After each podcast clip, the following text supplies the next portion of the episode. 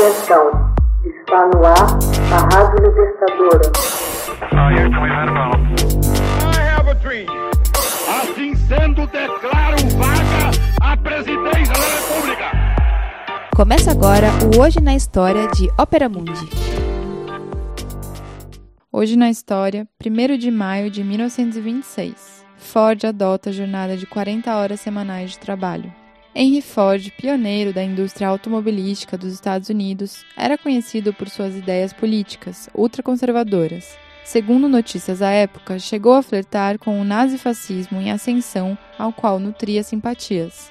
Sua visão de classe, de exploração do trabalho humano, foi retratado genialmente por Charles Chaplin em seu magistral Tempos Modernos. Contudo, Ford era esperto e sabia jogar habilidosamente com as ferramentas do capitalismo. Em 1 de maio de 1926, quando o mundo celebrava o Dia Internacional dos Trabalhadores, instituído pela Segunda Internacional Socialista, reunida em Paris, em 1889, em homenagem aos trabalhadores de Chicago massacrados pela polícia dos Estados Unidos nos primeiros dias de maio de 1886, quando saíam às ruas para reivindicar melhores condições de trabalho, entre elas a redução da jornada de trabalho de 13 para 8 horas diárias, a Ford Motor Company tornava-se a primeira empresa do país a adotar a jornada de 40 horas semanais e 5 dias da semana para os operários de suas fábricas automotivas. A medida se estenderia para os empregados administrativos no mês de agosto do mesmo ano.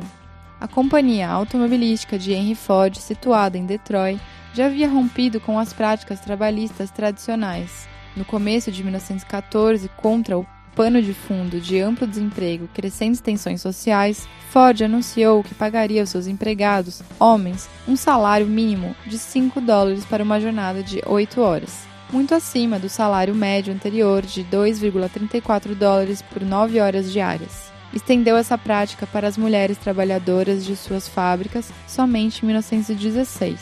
Essa notícia chocou os empresários da época. 5 dólares por dia era mais do que o dobro da média da indústria automobilística, mas a medida mostrou-se logo como um lance hábil e de efeito. Incrementou imediatamente a produtividade na linha de montagem e criou um sentimento de lealdade à companhia e de orgulho em trabalhar para a Ford além de vender muitos automóveis e mais baratos para os seus próprios trabalhadores. A decisão de reduzir a jornada semanal de 6 para 5 dias havia sido originalmente adotada em 1922, de acordo com um artigo publicado no The New York Times em março daquele ano e assinado por Edsel Ford, filho de Ford e presidente da companhia, explicava que todo homem necessitava mais de um dia por semana para descanso e recreação.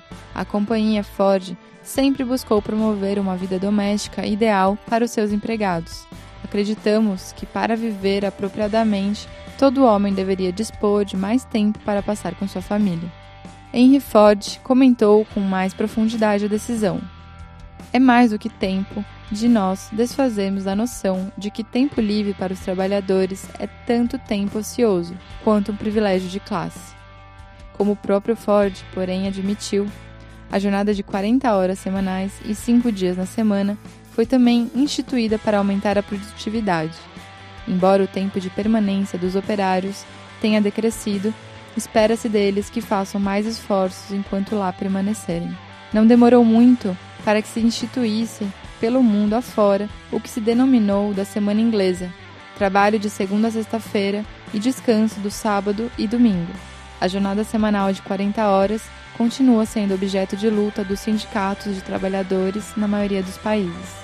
Hoje na História, texto original de Max Altman, organização Haroldo Cerávolo, gravação Michele Coelho, edição Laila Manoeli. Você já fez uma assinatura solidária de Opera Mundi? Com 70 centavos por dia, você ajuda a imprensa independente e combativa. Acesse www.operamundi.com.br/apoio.